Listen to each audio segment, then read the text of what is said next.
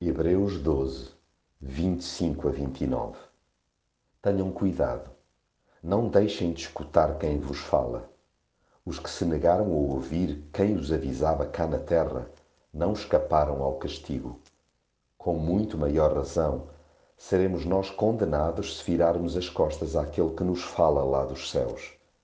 Naquele tempo, a sua voz fez tremer a terra, mas agora a sua promessa é esta Ainda uma vez mais farei tremer não somente a terra, mas também o céu. Ora, estas palavras, ainda uma vez mais, mostram claramente que as coisas deste mundo serão destruídas. Só ficam as coisas que não se podem destruir.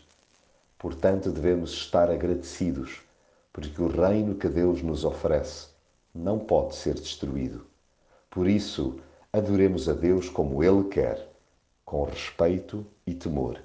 Sim, porque o nosso Deus é um fogo destruidor. Quem não ouve Jesus anda a dar crédito a vozes secundárias.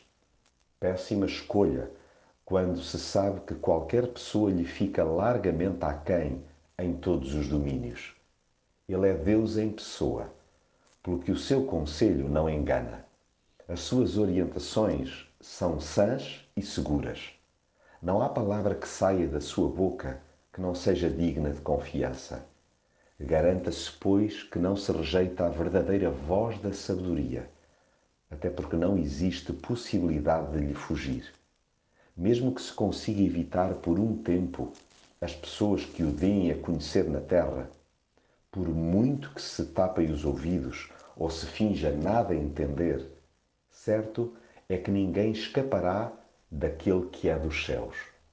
Ele tem poder para revolver montanhas e consciências, pelo que, tendo recebido um reino que não pode ser abalado, retenhamos a graça pela qual sirvamos a Deus agradavelmente, com reverência e piedade.